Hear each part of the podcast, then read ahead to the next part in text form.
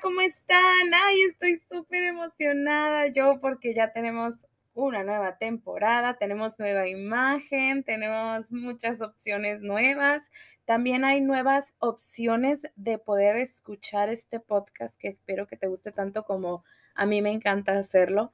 No sé, no sé cómo explicarles lo emocionante que es esto, pero todo empezó por una pequeña acción eh, todo empezó porque alguien me dijo, oye, deberías de grabar un podcast. y fue como que, ah, bueno, pues sí, me aviento. no más porque alguien me dijo, nada, no es cierto, pero sí fue como que una sugerencia porque un gran amigo, un amigo que tengo muy, muy guardado en mi corazón, que lo quiero muchísimo y, e incluso lo tengo muchísimo respeto, me dijo, oye, siento como que tu voz sirve para esto del podcast y platicas y cuentas historias como bien sabrosonas y todo. Discúlpenme porque afuera están haciendo un ridajo, pero pues no tengo dónde más grabarles. Estoy en mi casita, en mi computadora, a gusto, la chamaca. Entonces, pues aquí andamos dándole duro y echándole muchas ganas.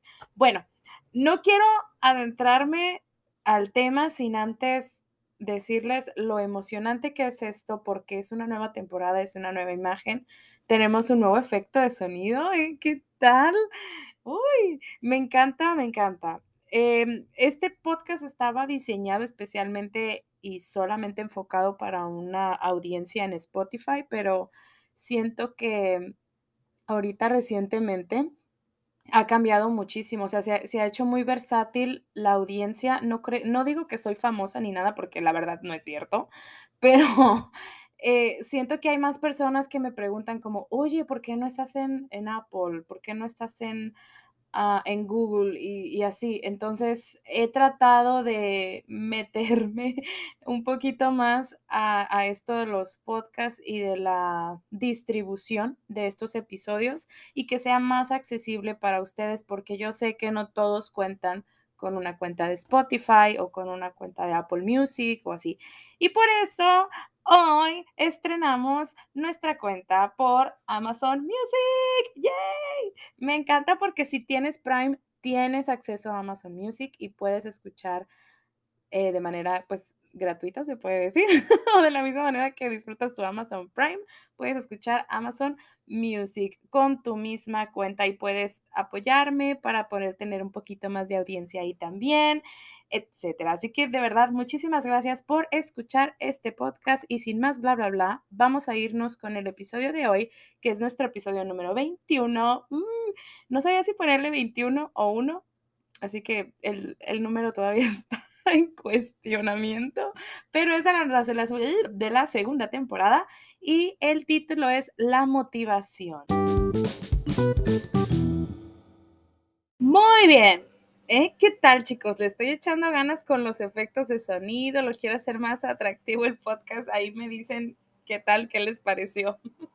bueno, el día de hoy te voy a hablar sobre la motivación o la fuerza de voluntad, la perseverancia. ese tema me, encanta. Mi, mi esposo me dice que lo tengo. Entonces quiero transmitirte un poquito de esto, de esta energía, de si quieres lograr algo, cómo te mantienes motivado, enfocado a realizarlo, a lograrlo. Por ejemplo, ¿has intentado alguna vez sacar un promedio sobresaliente en alguna clase o que te escojan para formar parte de alguna habilidad, alguna actividad? ¿O te has planteado simplemente algún reto personal? Si es así, es posible que como muchos empezaras con muchas ganas, dando lo máximo, dando todo de ti, pero luego pierdes la motivación y tuviste problemas para volverte a motivar como lo estabas al principio. Primero que nada, te quiero decir que esto es normal, todos pasamos por eso. Simplemente falta un poquito de organización. Lo cierto es que vamos a replantear nuestras metas y yo espero que con este episodio puedas hacer eso tú.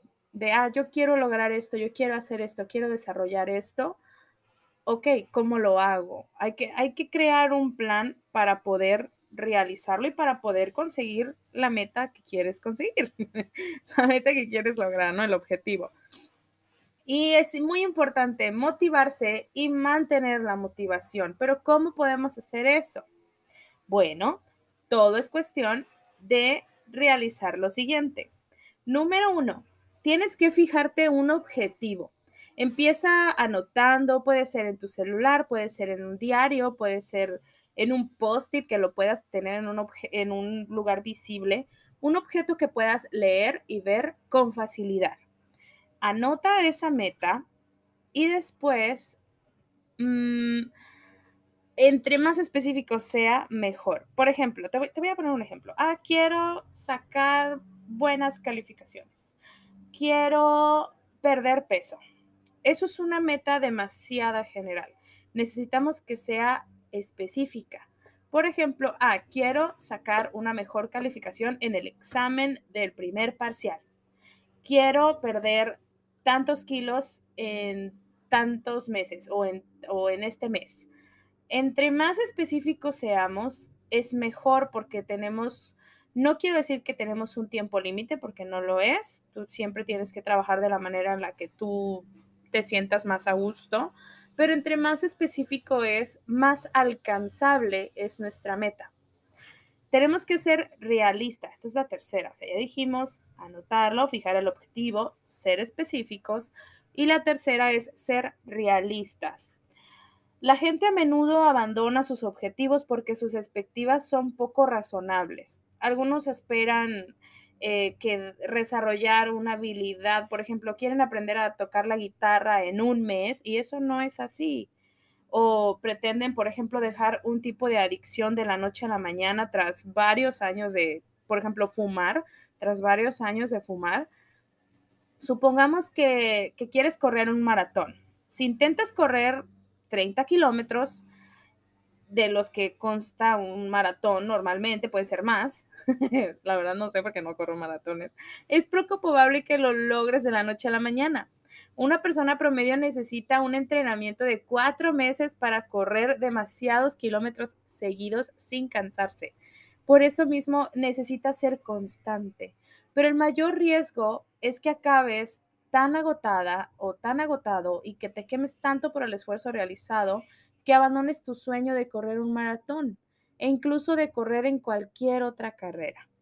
Parte de la capacidad de mantener la motivación depende de ser realista, sobre lo que uno puede conseguir dentro de un periodo de tiempo que te has fijado. Si quieres, por ejemplo, vuelvo a lo del perder peso, perder tres kilos para la fiesta de, para la boda de mi hermana o no, o yo qué sé, pero si la fiesta es el próximo sábado, es imposible que pierdas tanto peso en poco tiempo. Por lo mismo, es importante que el tiempo esté de tu lado. Pon tu objetivo específico, tu meta por escrito. Luego vuélvela a escribir. Puedes hacerlo una y otra vez. Puedes ponerte a un recordatorio en tu celular. Puedes poner post-tips en donde quieras. Utiliza estrategias que te funcionen a ti. Escribir tu objetivo es un recordatorio constante de no perderlo de vista. Y parte de recordártelo te ayuda a que lo alcances. Espero que esto sea, esto que sea comprensible, porque de verdad espero que sí. Fragmentalo en objetivos parciales. Todo cambio requiere una autodisciplina. Necesitas dedicar una atención constante para no apartarte de tu propósito, una manera en la que por medio de pequeños pasos puedas lograr tu meta. Pero, ¿qué haces para alcanzarlo? Divide tu objetivo Luego establece las tareas específicas que vas a realizar diariamente. Eh, anótalo en un calendario, en una agenda, en una libreta, en un diario, en un celular, lo que sea. Y si tu objetivo eh, es, tiene, por ejemplo, alguna fecha en específico, por ejemplo, el maratón, volvemos a ver el maratón, supongamos que estamos en el mes de febrero y el maratón se celebra en agosto. Un marco de tiempo realista para prepararte eh, está entre esos meses, empiezas corriendo tres kilómetros o dos kilómetros y vas aumentando gradualmente tu distancia. Puedes pedir ayuda a personas profesionales, por ejemplo, algún entrenador, algún maestro, alguien que te pueda ayudar a fijarte estos objetivos parciales factibles.